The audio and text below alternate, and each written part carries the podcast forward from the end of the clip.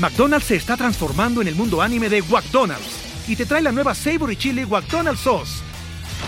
Los mejores sabores se unen en esta legendaria salsa para que tus 10-piece chicken wack papitas y Sprite se conviertan en un meal ultra poderoso. Desbloquea un manga con tu meal y disfruta de un corto de anime cada semana. Solo en McDonald's. baba ¡Go! En McDonald's participantes por tiempo limitado hasta agotar existencias.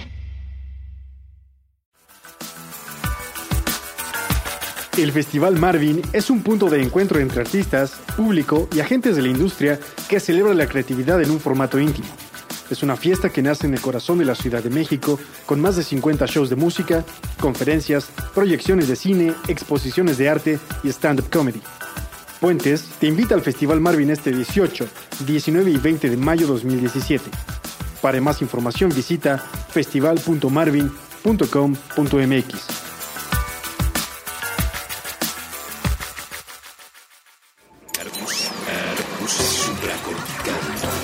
Aquí todos estamos locos. Con Rafael López. Supracortical,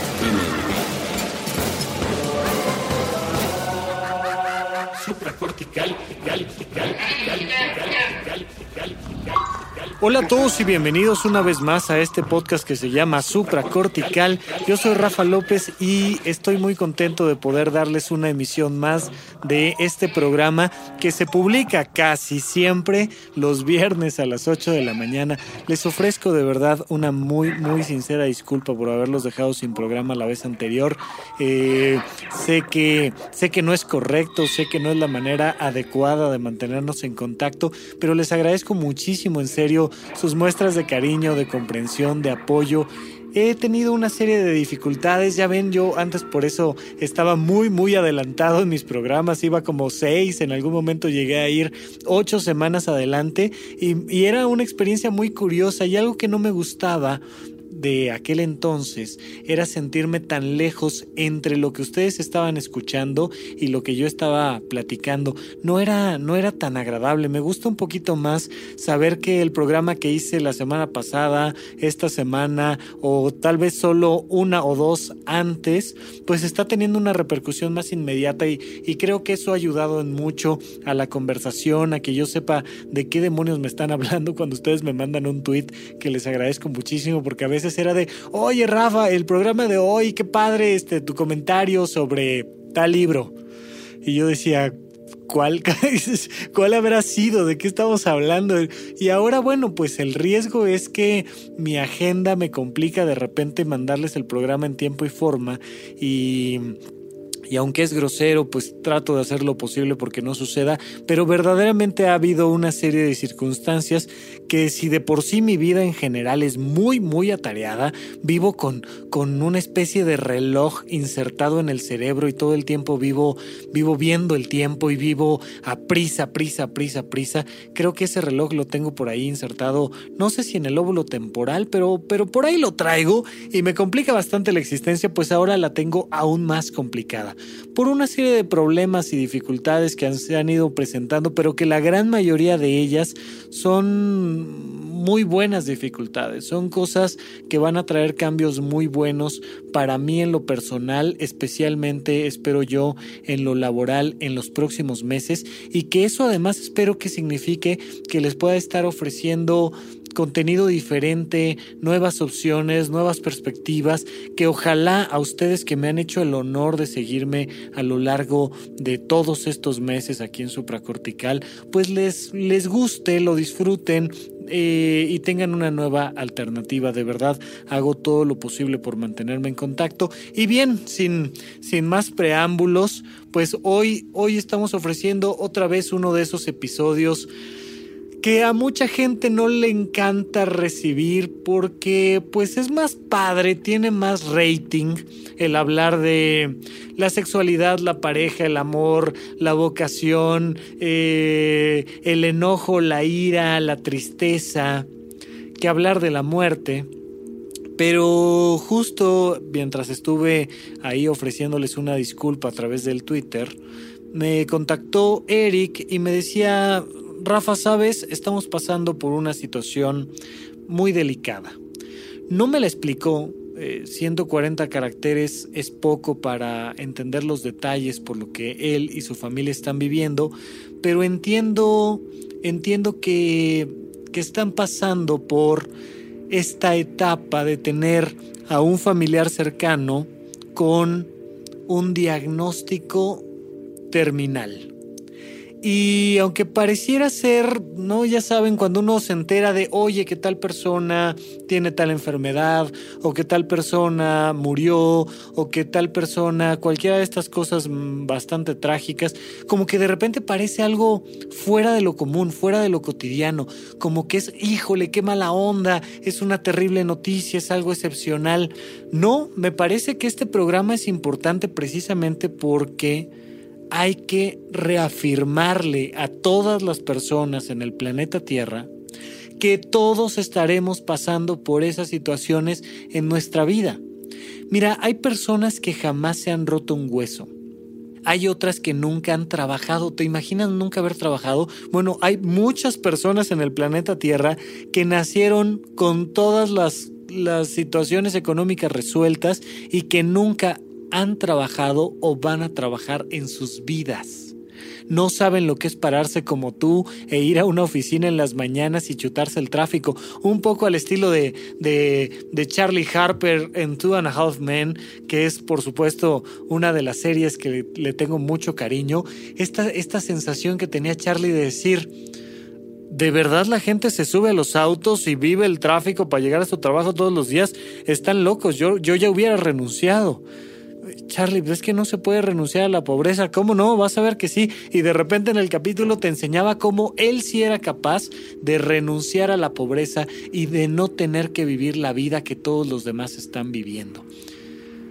Hay personas que nunca tendrán una cuenta bancaria, hay personas que no sabrán lo que es hacer un examen de graduación, hay personas que no sabrán lo que es casarse o tener un hijo pero no hay ninguna persona en el planeta que no se enfrente a la muerte, propia y de alguien más. Y a pesar de esa contundencia de la muerte, solemos dejar muy de lado el tema. Y cuando llega no sabemos qué hacer con él. Y de repente resulta que hemos visto a nuestros padres envejecer durante años, o a nuestros hermanos, o resulta que sabemos que tal tío o que nosotros mismos tenemos una enfermedad crónico-degenerativa como diabetes hipertensión y como que nunca vimos venir la tragedia.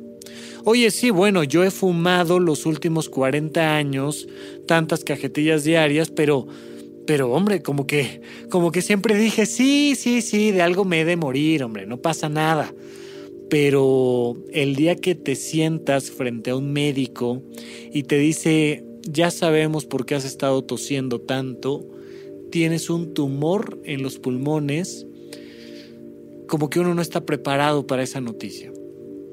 Y surge de todos los involucrados una crisis.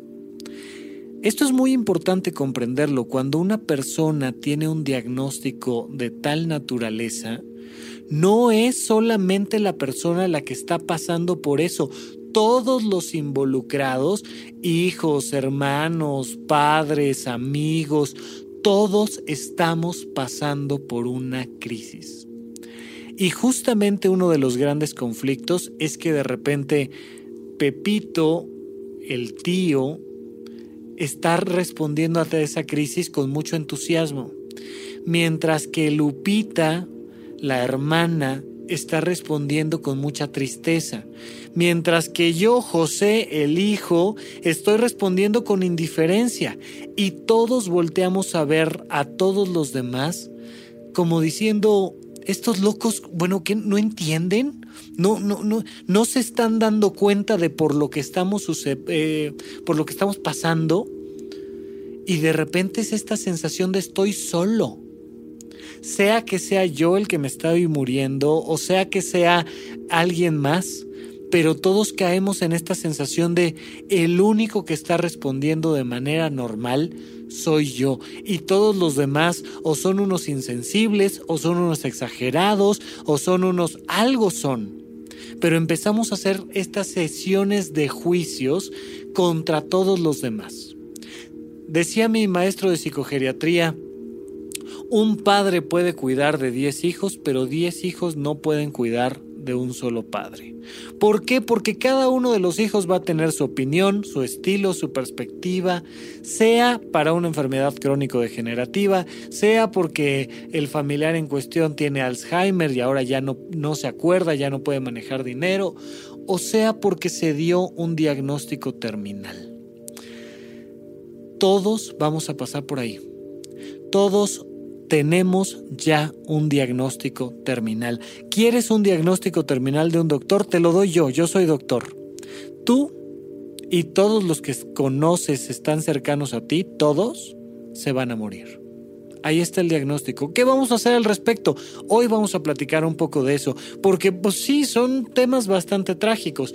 Por ahí le recomendaba yo a Eric, oye, échale una checadita a este tema que hicimos sobre los duelos, que en aquella ocasión traté de hacerlo con un tono un poquito más relajado, más dicharachero, que fuera un, un podcast más amable. Si te da cosa entrarle a este episodio porque lo sientes demasiado solemne, entra primero por el otro, ya que hayas terminado, regresa regresas por acá, lo pondremos por ahí en la bitácora. En aquel, si mal no recuerdo, hacía yo un poco más de chistes malos y, le metí un poco más de humor negro. A lo mejor no quedó tan bueno, pero más relajado que este sí. Aquí quiero usar un tono un poquito más serio.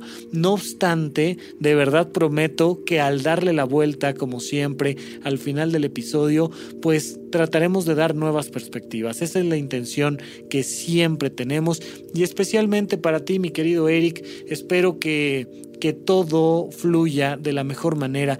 Yo crecí dentro de una familia católica y crecí siendo formado en buena parte de mi primaria y mi secundaria por eh, ideologías católicas dentro de la escuela y además soy egresado de la Universidad La Salle. Entonces, de alguna manera estoy muy relacionado con la formación judeocristiana y creo yo la gran mayoría de los que escuchan supracortical, pues de una u otra manera también estarán relacionados con esto y seguramente alguna vez en su vida, si no es que más de las que uno quisiera, han ido a una misa y han recibido parte de esta experiencia de la paz, ¿no? La paz del Señor.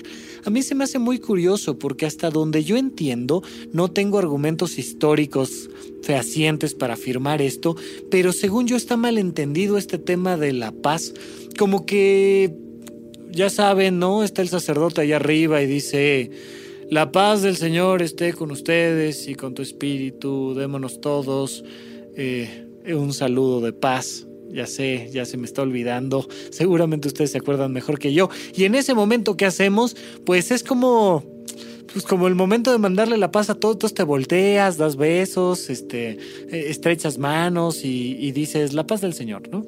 Todos hemos pasado por ahí de una u otra forma, a todos nos ha tocado y en alguna ocasión, por ahí de mis 18 años, reflexionaba yo sobre lo que decían las escrituras, sobre lo que decía Cristo y sobre lo que decía el sacerdote mismo y decía, híjole, no, Creo que aquí se está malentendiendo este temita de la paz. La paz no es la ausencia de guerra con mi prójimo. La paz no es la ausencia del conflicto con el otro. La paz es una actitud del espíritu humano. Esa no es frase mía, esa es frase del doctor Alfonso Ruiz Soto, que ya después les platicaré muy pronto de él y de el trabajo que me tocará hacer eh, un poco con el modelo que él ha desarrollado. Pero la paz es una actitud del espíritu humano. Entonces, a la hora que nos damos la paz, más bien tendría que ser una un deseo ¿Sabes qué te deseo? Te deseo que estés en paz. Imagínate qué deseo más bonito le podrías dar a alguien en su cumpleaños o en Navidad o en cualquier evento, así sea un domingo en la mañana.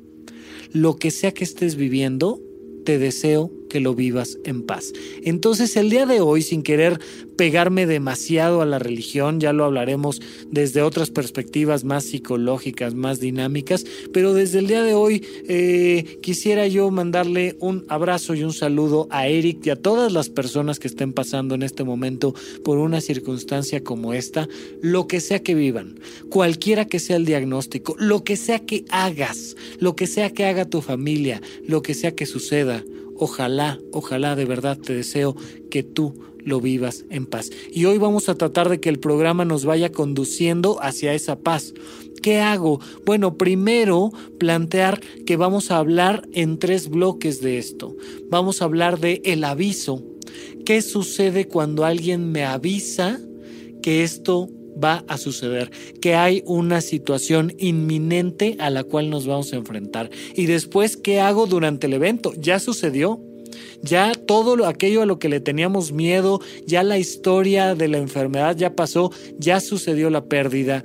Muy bien. Y tercera opción, ¿Qué hago una vez que todo ha sucedido ya? Vamos a platicar en ese sentido con la intención de que al final nos encontremos clara y directamente con un poquito de paz y empezamos con la parte del aviso. Mira, vamos a tratar de ser un poquito empáticos y vamos a tratar también de llevar esto a otras experiencias cotidianas que todos vamos viviendo todos los días. A lo mejor nunca has tenido, y si es así, que bueno, me da gusto, pero hay que prepararse para cuando suceda, nunca has tenido la experiencia de enfrentarte a un diagnóstico terminal, ya sea de un familiar, ¿no? Y entonces acompañas a uno de tus familiares, a mamá, a papá, a un tío, a un abuelito, y te sientas con el doctor y te dicen, aquí están los resultados, los resultados de sangre indican que no hay buenas perspectivas y que probablemente le quedan a usted tres, seis, un año de vida, tres meses, seis meses o un año de vida y viene esta sensación fría, este balde de agua fría, cuando ya todos nos imaginábamos que algo estaba por suceder, pero no es lo mismo a que ya suceda. Y entonces te dan la noticia, sí, del diagnóstico terminal, pero a lo mejor si no lo has vivido así, acuérdate de que te van a despedir del trabajo. Y entonces te manda a llamar el jefe a la oficina y te dice, te agradecemos mucho el esfuerzo y todo lo que has hecho por la compañía. El día lunes ya no te presentas. O a lo mejor cuando te sientas frente a tu profesor en la escuela y te dice, me da mucho gusto que hayas estudiado y se ve que hiciste un gran esfuerzo, pero estás reprobado, vas a tener que repetir el año. Todos nos enfrentamos todos los días ante estas noticias que de repente nos impactan. Acuérdense que por ahí platicábamos en el video de Vota por ti, cuando hablábamos de que Donald Trump había ganado las elecciones de Estados Unidos. Les decía, ¿sabes qué es lo que te está doliendo? Lo que te está doliendo es que se te murió la esperanza. Lo que te está doliendo en realidad es que se te cayeron tus valores, que el mundo cambió hasta el momento en el que te dan el diagnóstico, hasta en el momento en el que te corren del trabajo o hasta en el momento en el que no pasas un examen, tu esperanza estaba mantenida en la idea de que el mundo era de una manera. Y llega el diagnóstico, llega el resultado, llega la información precisa y te das cuenta de que no, el mundo es de otra manera. ¿Saben qué? La gran mayoría de las personas viven creyendo en un mundo muy peculiar, viven creyendo en la idea de que la gente no se va a morir. Todos sabemos que sí, o sea, por supuesto que si yo voy a la calle y le pregunto a alguien, oye, ¿tú crees que te vas a morir? Te va a decir, bueno, es obvio, por supuesto que sé que me voy a morir, claro que sí. Ajá, pero vives en un mundo en el que crees que no en el que crees que te casarás, en el que crees que tendrás una casa, en el que crees que tendrás un auto, en el que crees que viajarás por el mundo, en el que crees que seguirás adelante subiendo los peldaños de tu trabajo hasta el momento en el que dicen, oye, ¿qué crees? que estás despedido. Todos sabemos que nos pueden despedir pero la mayoría de nosotros vivimos en un mundo en el que creemos que no nos van a despedir y que van a reconocer nuestro trabajo. Todos sabemos que podemos reprobar en la escuela, pero vivimos en un mundo en el que creemos que la Virgencita de Guadalupe nos va a llevar a sacar un buen 6 de panzazo. Hasta el momento en el que te entregan la calificación y te das cuenta de que el mundo ha cambiado. Solo por eso solo por haber recibido un diagnóstico determinado, hay que vivir un duelo, un duelo del mundo que yo había formado. Y además, cuando se sucede ante una persona querida, ante una persona que forma parte de mi familia, resulta que todos alrededor vamos a tener que vivir un duelo. Y el duelo tiene varias etapas. Es normal primero tener una negación, más adelante estar enojado con el médico o con el maestro o con la escuela o con mi jefe o con mis compañeros de trabajo. Es normal este periodo de ira. Más adelante, y me estoy brincando muchos detalles de los duelos clásicos, más adelante viene una profunda tristeza, cuando yo acepto que esto sucedió, cuando entiendo que sí, así sucedió. Y poco más adelante viene una aceptación. Ok, sí, sí tenemos el diagnóstico. Ok, sí, sí tenemos la calificación reprobatoria. De acuerdo, sí, me despidieron. Ya es martes en la tarde, ayer no fui a trabajar, me doy cuenta de que efectivamente me despidieron. ¿Qué es lo primero que te recomendaría yo si lo que acaba de suceder es que te llegó la noticia de ¿sabes qué? Quiero hablar contigo, ya no quiero ser tu novia, o cualquier otra de esas noticias tremendas que nos simbran en lo profundo, date la oportunidad de vivir estas emociones, negación, ira, eh, tristeza, aceptación. Lo que sea que estés sintiendo, por favor, sé genuino contigo. ¿Qué estás sintiendo ante el diagnóstico? ¿Qué estás sintiendo? Lo que sea que estés sintiendo, date la oportunidad de sentirlo. Te vas a topar con muchas personas en torno que te van a querer no dejar sentir. ¿Por qué? Por la mejor de las intenciones.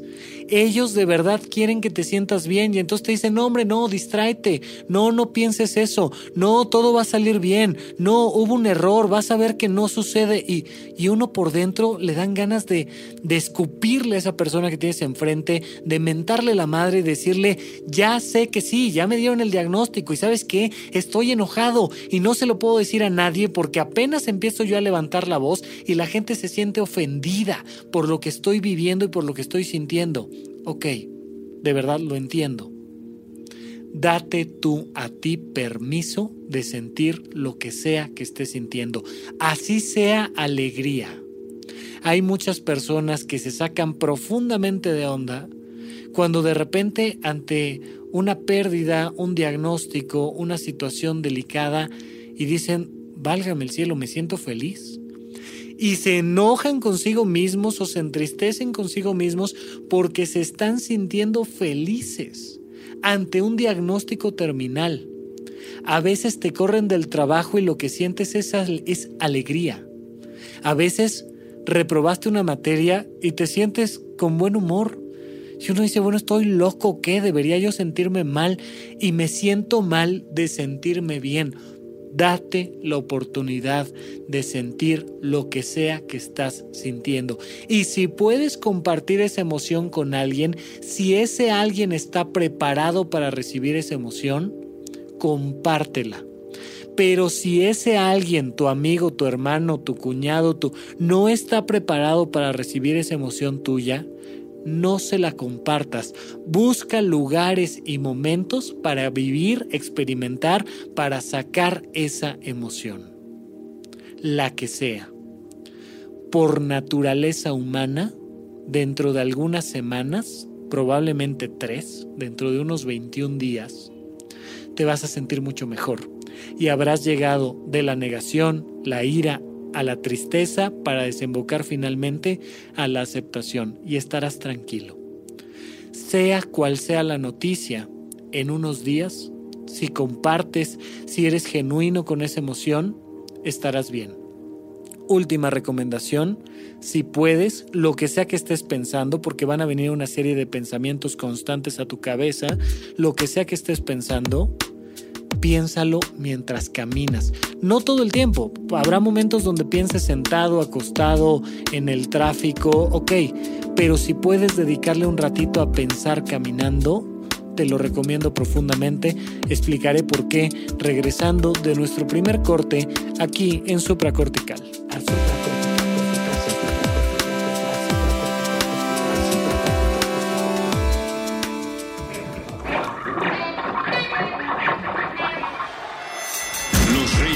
Beautiful.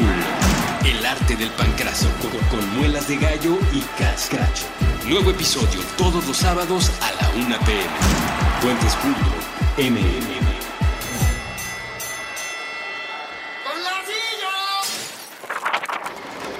Ingeniería mental para mantenernos cerca. Puentes. La jefa. Maternidad moderna. Con Ifigenia Martínez Urdaneta. Nuevo episodio todos los viernes a la una de la tarde. La jefa.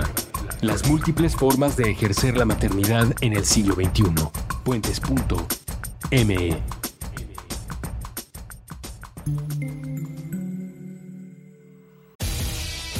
McDonald's se está transformando en el mundo anime de McDonald's y te trae la nueva Savory Chili McDonald's Sauce.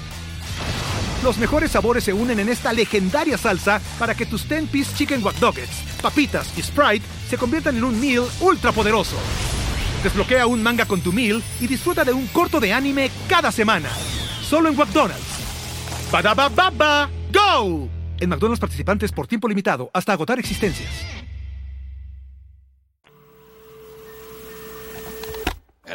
Supracortical.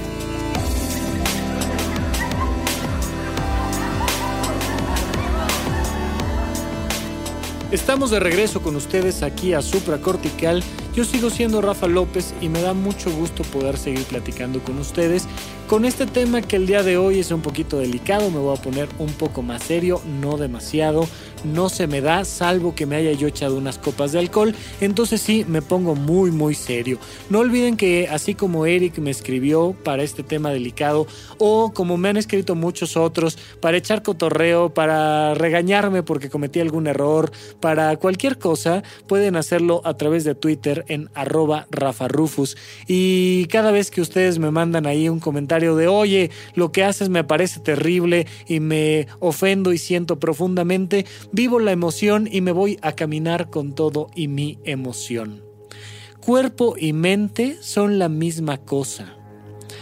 Por supuesto que las podemos diferenciar, por supuesto que supracortical habla de la mente, mientras que Mandarax habla del cuerpo, aunque hable de los pensamientos, de las creencias y de todas estas cosas, lo hacen más desde la perspectiva del cuerpo.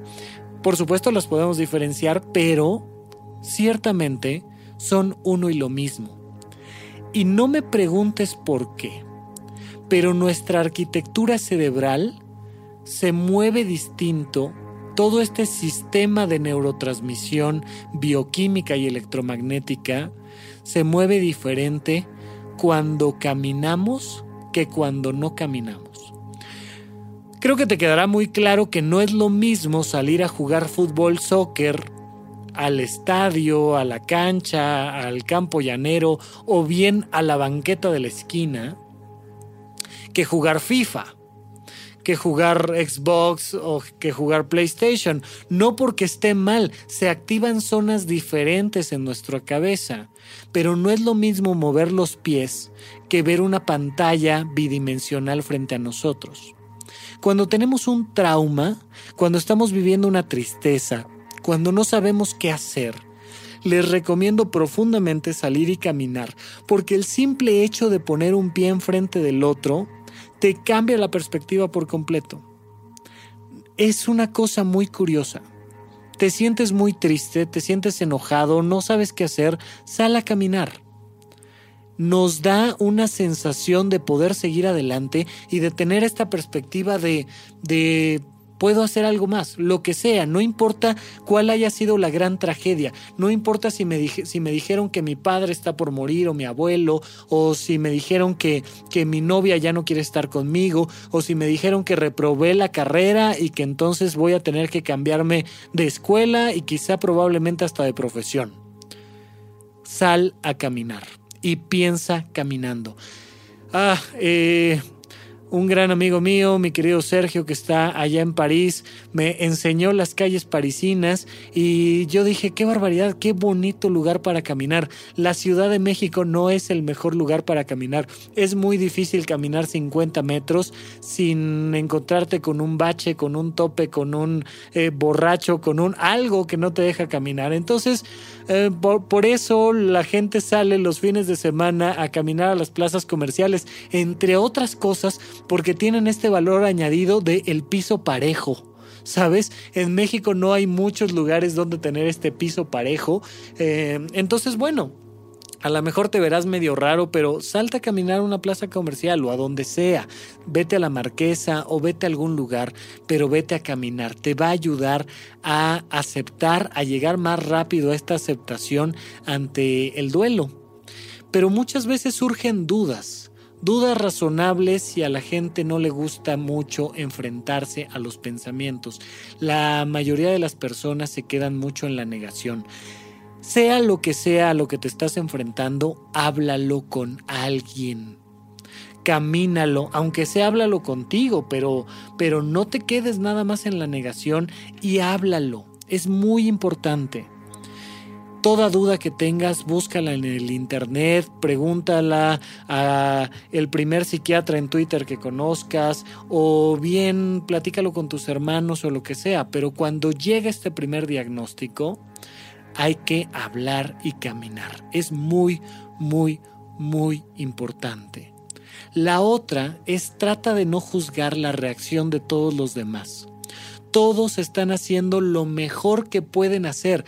Cada quien responde con las herramientas. Si ya de por sí es difícil enfrentarte a que vas a perder a un ser querido, es más difícil todavía tratar de controlar la respuesta emocional y conductual de los demás. Oye, pero es que no me parece bien que mi mamá esté respondiendo así. Oye, pero no me parece bien que mi hermano esté asado. A ver, déjalos en paz. Tú resuelve lo que tengas que resolver tú de tus emociones, saca tus emociones de ira, de tristeza, de negación, resuélvelas y deja que los demás resuelvan como puedan. Y si algo vas a hacer por los demás, que sea a favor. Es que no me parece que mi hermano está respondiendo de tal y cual forma. Ok, te pregunto, ¿qué puedes hacer a favor de tu hermano? ¿Qué puedes hacer a favor de tu mamá? A lo mejor no eres tú el que te estás muriendo, sino se está muriendo alguien más. Bien, ¿qué puedes hacer a su favor? Entre otras cosas, fíjense en esto, es muy curioso. Ya cuando empiezas a convivir con personas que tienen un diagnóstico terminal y hablas con ellos, te dicen, mira, ¿sabes qué es lo que más me duele? No que me vaya yo a morir, sino que no me hacen caso. Les estoy diciendo que no me quiero atender y a fuerzas me quieren llevar al doctor. Les estoy diciendo que no quiero remedios caseros y a fuerzas quieren que me tome yo este veneno de alacrán. Les estoy diciendo que quiero ir a mi pueblo a verlo y me están diciendo que cómo me voy a someter a un viaje. No me hacen caso. ¿Quieres regalarle algo a una persona que está por morir? Escúchala y hazle caso. No vengas a imponerle creencias, ni religiosas ni científicas. Déjalo en paz. Escúchalo y hazle caso. Y desde tu perspectiva, la que sea, haz lo mejor por ella. Esto aplica exactamente igual para esta circunstancia como para nuestros hijos que están rebosantes de vida y que según nosotros nunca les va a pasar nada. No los escuchamos, les decimos qué es lo que deben de pensar, sentir, hacer, querer. Por favor, a tus hijos o a una persona que estás por perder, hazle caso. Primero escúchala y luego de lo que te digan, pregúntate dado lo que me dijo, ¿qué es lo mejor que puedo hacer por ella? Oye, pero mi hermano que está enojado o mi tía que está triste, ¿qué hago? ¿Cómo la consuelo? No, no la consueles. Escúchala. Y después de escucharla, pregúntate, bien, ¿qué hago? ¿Qué es lo mejor que puedo hacer después de haberte escuchado? No para que no sufras, sino para ser empático y para ayudarte a que estés lo mejor posible. Nunca, jamás impongas tu sistema de pensamientos, así sea religioso o científico. No debemos nunca imponerle pensamientos a nadie más. Esa sería básicamente mi recomendación para, para alguien que está en esta parte de, bueno, antes de que suceda, entre que recibo el diagnóstico terminal y que sucede. Bueno, y una vez que sucede, ¿qué hago? Ya, se dio el evento. Mi padre falleció. Mi tío falleció. Mi pareja terminó conmigo. Me corrieron del trabajo. ¿Qué hago? ¿Qué hago? Para empezar, comprende que estás viviendo un segundo duelo. El primero fue el del diagnóstico y ahora el de la pérdida. Dependiendo de cómo hayas vivido el del diagnóstico, puede ser más o menos intenso el de la pérdida, pero definitivamente va a haber una segunda pérdida y seguramente te enfrentará a un segundo duelo. Por tanto, volvemos a hacer lo mismo. Date permiso de sentir lo que sea que estés sintiendo. Oye, pero lo que estoy sintiendo es alegría. Date permiso de sentir alegría. Oye, pero lo que estoy sintiendo es tristeza. Date permiso de sentir tristeza.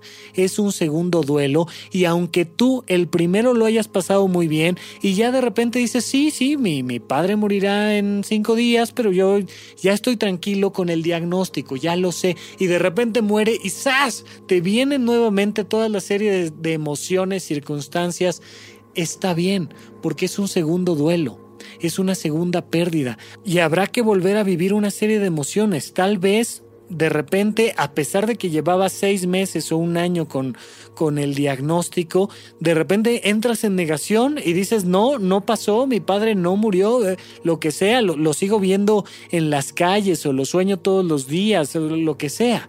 Ok, date permiso de vivir la emoción, no pasa nada. Y luego viene un fenómeno muy importante que lo platicaba yo en la ocasión anterior. Les decía, viene la gran pregunta. Esa persona que se fue, sea que se murió o que terminó su relación de pareja contigo, o sea que es un amigo que se fue a vivir a Europa, te pregunto yo, ¿dónde está? Siempre les hago esta pregunta. Esa persona a la que tanto quieres, ¿dónde está? Si me contestas desde una perspectiva muy religiosa, está en una mejor vida, está en el cielo, eh, está pasándosela bien, está en Europa trabajando y está súper bien, ok.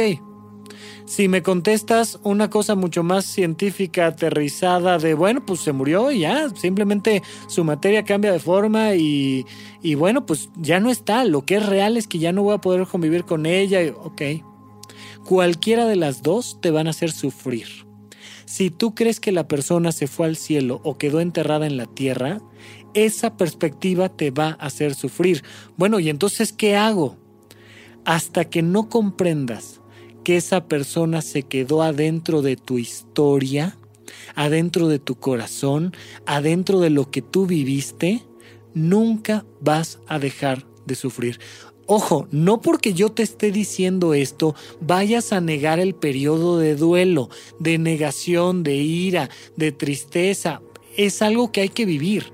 El hecho de que yo esté comentando esto no significa que el día de mañana que me salga yo de mi oficina y me roben el auto, no vaya yo a sentir la pérdida. No, hombre, Rafa, no. El auto está en tu corazón, está en tu memoria y forma parte de ti. Sí, brother, pero lo que me costó, sí, es un periodo de duelo. Es algo por lo que hay que pasar tenemos que vivir esa pérdida y llegar a un momento en que la aceptemos. Pero de principio te digo, hasta que no comprendas que esa novia que te está abandonando, que ese trabajo del que te están corriendo, que esa persona que se está muriendo, forma parte de tu historia y que al cerrar los ojos puedes sentir que está dentro de ti, no trascenderás el duelo. ¿Y cómo le hago para trascender este duelo? Bueno, dos caminos, el camino de los pensamientos y el camino de las acciones, no hay más. Vamos a tratar de transformar nuestros pensamientos. Yo pensaba que y ahora tengo que pensar otra cosa. Bien, ok, vamos a reflexionarle. Oye, es que yo pensaba que siempre iba a estar conmigo, me lo prometió. Bueno, pues vamos a empezar a pensar que no. Y que aunque ya no esté, habrá algo que podamos seguir haciendo. ¿Como qué? Rituales, por ejemplo. La gente frecuentemente hace rituales porque es parte de nuestra necesidad muy humana de seguir adelante. ¿Como cuál? Como un funeral. ¿Para qué hacemos funerales? Mira, entre otras cosas, para que todos juntos y de trancazo eh, nos unamos y resolvamos esta situación. Nos juntamos todos en un lugar, nos vestimos todos de la misma forma, hablamos todos de esa persona en particular, todos nos apapachamos los unos a los otros y ya, hacemos un ritual, lo enterramos, lo incineramos y vivimos esta pérdida todos juntos. Es una manera simbólica de transformar nuestro mundo, de cambiar nuestro sistema de pensamientos. Es una manera simbólica de decir esto sí pasó. Pero muchas veces no es suficiente muchas veces es necesario hacer nuestro propio ritual. ¿Sabes qué voy a hacer?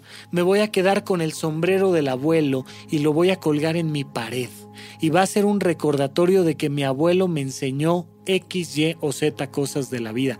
Aunque haya sido a través de sus trancazos, sus regaños, su mal carácter, su alcoholismo, o bien si fue a través de sus brazos, su consejo, su alegría, su sonrisa, su inspiración hay algo muy simbólico que te reconecte con él, toma el objeto y recuerda a la persona, pero comprende, el objeto es un símbolo. En realidad la persona no está en el objeto, está adentro de ti, en un lugar donde ya nada le puede pasar, donde ya lo único que puede suceder es que sea un ser que te inspire, por sus luces o por sus sombras, pero no dejes de sentir esa inspiración que esa pérdida generó en ti. El trabajo del cual te corrieron te puede inspirar toda la vida.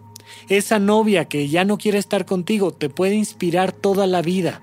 Pero hay muchas veces que vivimos en la queja y no podemos trascender la pérdida y por tanto, lejos de inspirarnos, nos quedamos en el enojo y nos quejamos. Algo te enseñó y de repente no quiero recordar eh, que mi padre murió o de repente no, puedo, no quiero recordar que yo trabajé en esa firma tan importante eh, o lo que sea.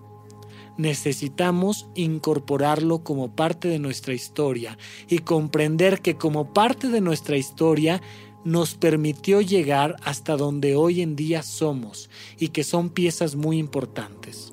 Además, en el caso de familiares, les digo yo, biológicamente, ese ser querido tuyo sigue vivo. ¿Sabes dónde? En tu ADN.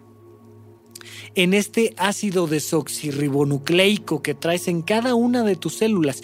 Cada una de tus células está contenido dentro de ella todo tu ADN.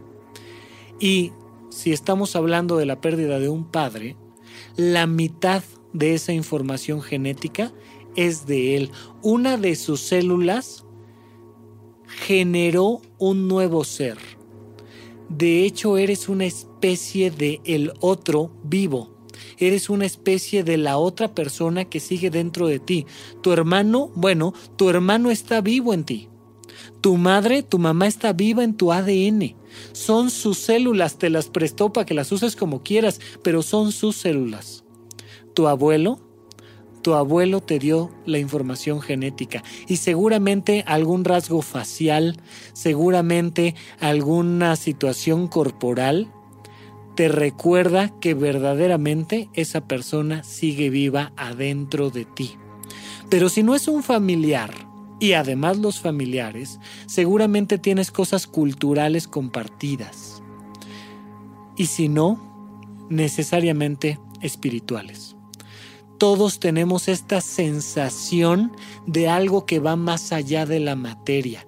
Científicos y no científicos, ateos y no ateos, el ser humano tiene un cuerpo espiritual. Oye, sí, pero ese cuerpo espiritual no es que sea un alma trascendente que sigue viviendo después de la muerte. Se ha visto que la gente se muere y ya se muere. Ah, ok, esa es tu perspectiva. Perfecto.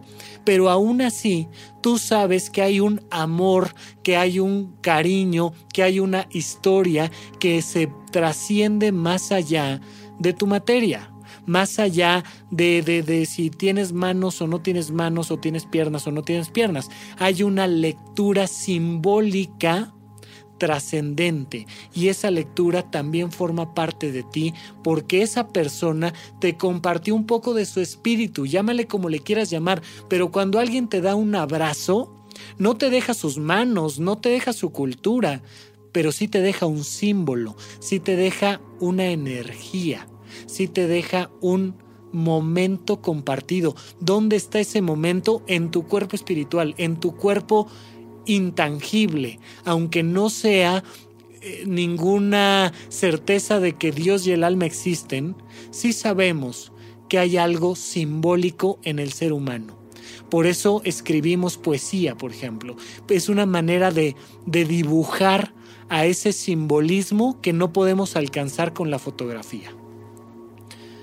Si tú logras cerrar los ojos y comprender que donde quiera que esté esa persona se quedó adentro de ti, podrás pasar este segundo duelo que es el de la pérdida, el de el evento traumático y dale también la oportunidad a todos los demás de que vivan su segundo duelo. Si aún no han terminado con el primero, tienen mucha chamba que hacer. Entonces, sé un poquito empático con aquellos que siguen atorados con el duelo del diagnóstico cuando ya el fallecimiento de su ser querido fue hace 15 años pasa. Yo todavía no estoy a gusto con el cáncer y todavía tengo conflictos con el IMSS y todavía tengo conflictos con...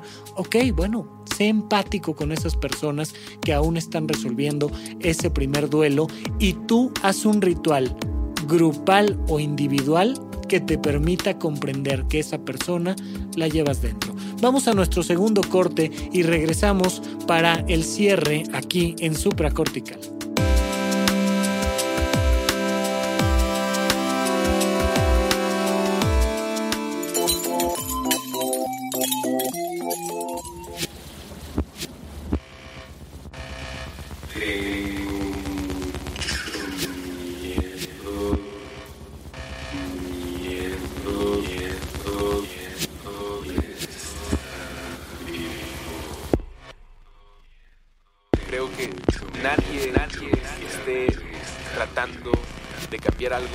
Ser detenido, por los que dicen que no se puede.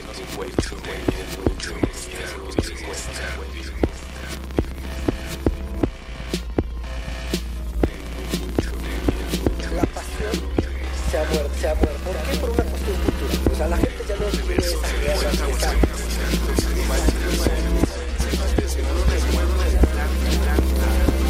Tengo mucho miedo de estar vivo.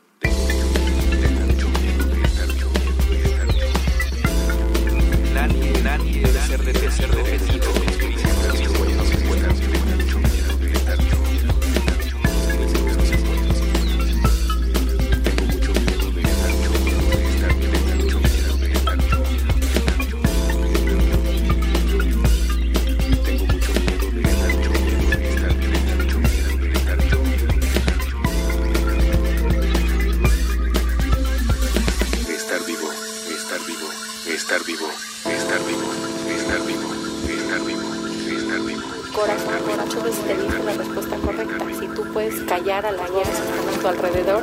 la propia.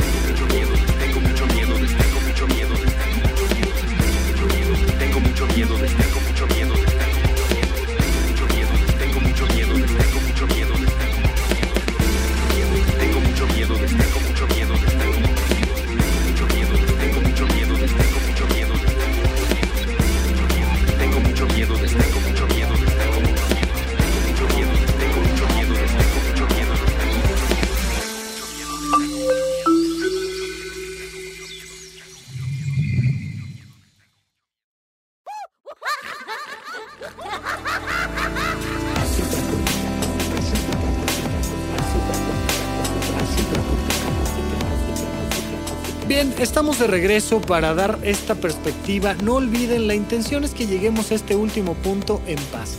¿De dónde surge la paz? La paz surge de la aceptación del principio de realidad. Si tú quieres salir de tu casa y ver estacionado en la calle un auto rojo último modelo al cual te vas a subir y te va a llevar a algún otro lado, y resulta que sales y no está el auto rojo, sea porque te lo robaron, sea porque te despidieron y no te lo pudiste comprar, o sea que porque verdaderamente nunca te ha alcanzado para ese auto último modelo rojo, pues mientras tú sigas esperando que ese auto esté ahí y no aceptes que no está, no vas a poder seguir adelante. Vas a estar mentalmente atorado en un conflicto con el principio de realidad.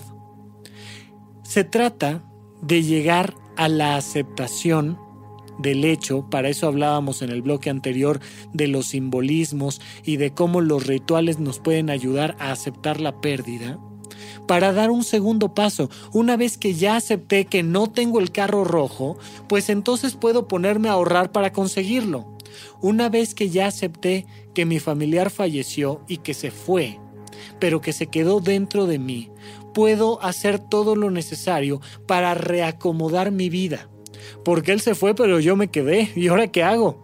O sea, mi novia me dejó, pero pues yo sigo con un tema aquí de energía sexual que qué hago con él, o yo sigo con un tema aquí de querer ir al cine con alguien y ahora qué hago.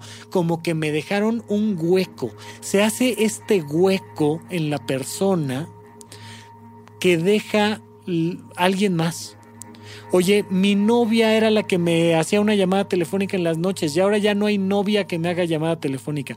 Oye, mi padre era el que me regañaba cuando me equivocaba y ahora ya no hay un padre que me regañe cuando me equivoco. Oye, mi trabajo era el lugar a donde iba todas las mañanas y ahora mis mañanas parecen un gran hueco. Ahora, ¿qué hago con estas mañanas? ¿Qué haces? Rellénalas con decisiones. Este es el punto crucial, fíjate. Rellene las condiciones. Oye, me fui a vivir a otro lugar y ahora los tacos de la esquina ya no están en la esquina y ahora la peluquería me la cambiaron de lugar y ahora mi transportación al trabajo cambió. Muy bien. Te pregunto, ¿cómo quieres hacer de este nuevo lugar tu lugar? ¿Sabes cómo? Con decisiones. Oye, ya no está mi padre. Ok, ya no está. ¿Y ahora qué quieres hacer en las mañanas? Oye, es que yo los domingos, todos los domingos iba a verlo, perfecto. ¿Qué quieres hacer los domingos? ¿Sabes qué quiero? Acordarme de él, perfecto. ¿Cómo? Ah, bueno, a mi padre le gustaba mucho correr en el bosque, yo nunca lo acompañé a correr y ahora los domingos, en vez de ir a comer con él, porque ya no está, voy a correr los domingos para acordarme de él. Perfecto, puede ser algo maravilloso que te puede cambiar la vida. Oye, pero no, en realidad lo que quiero es utilizar ese tiempo para leer porque nunca he leído este libro que tengo pendiente. Adelante, lee. Oye, no, lo que quiero hacer es buscar un nuevo trabajo. Voy a utilizar mis mañanas en vez de ir a trabajar en buscar un nuevo empleo. Adelante. Toma decisiones constructivas para tu propia vida y placenteras. Hay gente que se siente obligada a sufrir la pérdida de un familiar durante un tiempo determinado, nueve días, un mes, seis meses, el resto de la existencia porque se murió mi hijo. ¿Sabes qué voy a hacer? Voy a llenar su hueco con placeres Voy a llenar su hueco con cosas constructivas, con cosas que me hagan reír, con cosas que me hagan salir. Voy a llenarlo con amigos, voy a llenarlo con otras personas, voy a llenarlo con generosidad, voy a llenarlo con trabajo. Llena los huecos, van a quedar huecos, va a quedar una habitación vacía. ¿Qué vas a hacer con esa habitación? Ay, pues no la voy a mover, la voy a dejar así. Híjole, de verdad lo que va a pasar es que se te va a empolvar y no va a servir de nada. No, ¿sabes qué? Me refiero a que voy a hacer un museo. Ah, maravilloso. Voy a tomar todas estas este, estampillas que tenía y las voy a convertir en un mini museo al cual voy a invitar a mi familia y al que quiera venir a ver la colección que mi padre hizo durante 50 años. Ah, maravilloso. ¿Y qué más? Bueno, que además aquí voy a montar mi micrófono y voy a hacer un podcast y voy a... Ah, perfecto, lo que tú quieras. No, voy a salir a caminar o voy a buscarme una nueva pareja, o voy a regresar con mis amigos, o voy a volver a andar en bici que hace tanto tiempo que ya la dejé, o algo. Esa pareja que se fue, esa persona que ya no está contigo dejó un hueco. Esa actividad de la cual te despidieron o ya no puedes hacer porque te rompiste la rodilla, dejó un hueco. Hay que rellenar el hueco con placeres. La paz va a surgir de aceptar que el hueco existe. Y la resolución, la alegría, la plenitud va a surgir de la toma de decisiones, de saber qué hago ahora con ese hueco es muy importante que veas el hueco, deline el hueco. ¿Qué es este hueco que dejó la persona? ¿Un asunto de tiempo? ¿Un asunto de consejos? Oye, es que era la única persona que me daba afecto o comprensión o conocimiento y ahora ya no está. Oye, es que es la persona con la cual podía ir al cine. Oye, ok, escríbelo, delinea cuál es ese hueco que te está dejando y pregúntate, una vez pasado el evento, ¿Cómo le voy a hacer? ¿Qué voy a hacer para rellenar ese hueco? Si tú logras identificar la serie de placeres que puedes meter en ese hueco, vas a terminar mejor que antes, porque te vas a haber quedado con el recuerdo eterno de esa persona y con todo lo que sí te dio y con todo lo que sí te enseñó y con todo lo que sí vivieron juntos, y ahora el hueco que dejó lo vas a llenar con placeres. Eso se llama plenitud. Para llegar a la plenitud tenemos que trascender los dos duelos anteriores, el duelo del diagnóstico y el duelo de la pérdida. Pero una vez que pasamos esos dos duelos, nos queda un gran hueco que digo, ¿y ahora con qué lo relleno? ¿Sabes con qué lo rellenas? Con viajes, con libros, con películas, con actividades deportivas, con amigos, con bebidas, con comidas. Le puedo seguir métete en el internet a ver todo lo que puedes vivir en placeres. Y en una ciudad tan grande como la Ciudad de México o otras grandes ciudades en el mundo o incluso en un pequeño pueblito hay muchas cosas que hacer. Lo puedes llenar con servicio a los demás. Lo puedes llenar con un viaje. Lo puedes llenar con un trabajo, lo puedes llenar con una infinidad de cosas. Literalmente hay una infinidad de cosas frente a ti. Hay personas que han perdido, por ejemplo, ante un cáncer de mama y han tenido que vivir la extirpación de sus pechos. Y lo han llenado, nos decía eh, la gran Magali Urquieta de una de sus amigas, lo han llenado con una actividad deportiva y te dicen gracias a que perdí mis pechos, ahora nado más rápido. Y uno verdaderamente no lo puede creer. Pero en serio, cuando ante el hueco de tus pechos pones un traje de natación y nadas, trasciendes el duelo. Hay personas que gracias a que perdieron las piernas se hicieron deportistas o profesionistas o empezaron a, ayudar a los demás. Y son muchas y muchas y muchas las historias al respecto. Pregúntate, ahora que no tienes novia, ¿qué vas a hacer con ese dinero que antes invertías en ella? Ahora que no tienes pareja, ¿qué vas a hacer con ese tiempo que antes invertías en ir a ver a su mamá y a su papá que no te caían tan bien? Ahora que ya no estás trabajando en ese lugar rutinario, ¿qué vas a hacer con tus mañanas? Yo algún día reprobé algún semestre dentro de la carrera. Me dolió mucho, me costó mucho trabajo. Ese semestre aprendí circo hoy en día me parecería absurdo no tomarme un semestre para aprender circo.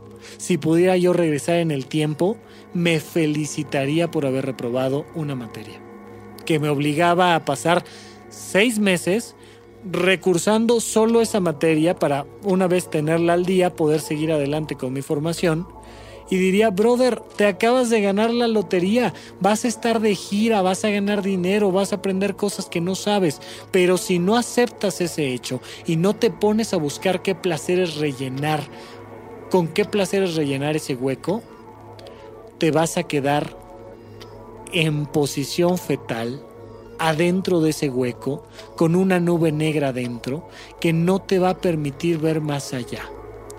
Acepta que el evento sucedió y llena de placeres el hueco que haya dejado. Ojalá, ojalá mi querido Eric, de verdad, lo que sea que vivas, que lo vivas en paz. Te lo deseo de todo corazón a ti y a todas las personas que están viviendo una gran pérdida. Y les digo desde ya, ya saben que me encanta hacer esta lectura en frío. Tú o alguien cercano a ti acaba de vivir o está por vivir pronto una gran pérdida. ¿Cómo lo sé? Porque todas las personas en este planeta estamos todo el tiempo a punto de vivir o recientemente habiendo vivido una gran pérdida. Y además, ¿quieres que te lea el futuro? Te lo voy a leer, de verdad. Mira, en este momento te voy a decir qué te depara tu futuro. Te vas a morir. Más vale que vayas creyéndome que soy capaz de leer el futuro. Te doy el diagnóstico terminal ya.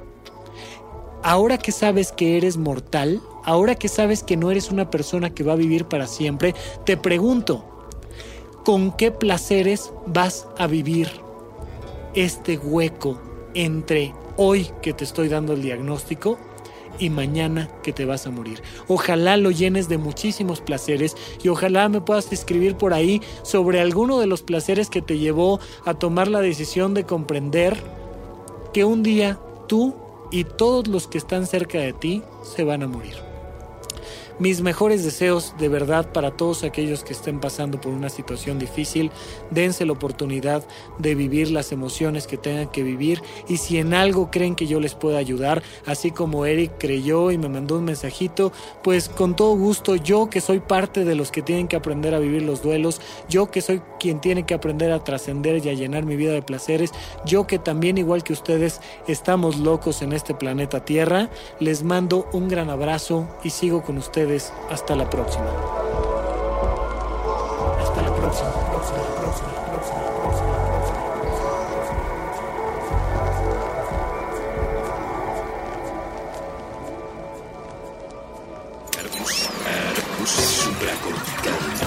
Aquí todos estamos locos. Con Rafael López. Puentes.ml.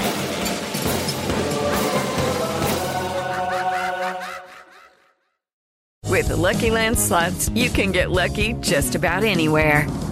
This is your captain speaking. Uh, we've got clear runway and the weather's fine, but we're just going to circle up here a while and uh, get lucky. No, no, nothing like that. It's just these cash prizes add up quick. So I suggest you sit back, keep your tray table upright, and start getting lucky. Play for free at LuckyLandSlots.com. Are you feeling lucky? No purchase necessary. Void where prohibited by law. 18 plus terms and conditions apply. See website for details. ¿Te preocupas por tu familia? Entonces, ¿por qué darles solo huevos ordinarios cuando pueden disfrutar de lo mejor? Eggland's Best, los únicos huevos con ese delicioso sabor fresco de granja, además de la mejor nutrición, como 6 veces más vitamina D, 10 veces más vitamina E y 25% menos de grasa saturada que los huevos regulares, además de muchos otros nutrientes importantes. Así que, dales los mejores huevos. Eggland's Best, mejor sabor, mejor nutrición, mejores huevos.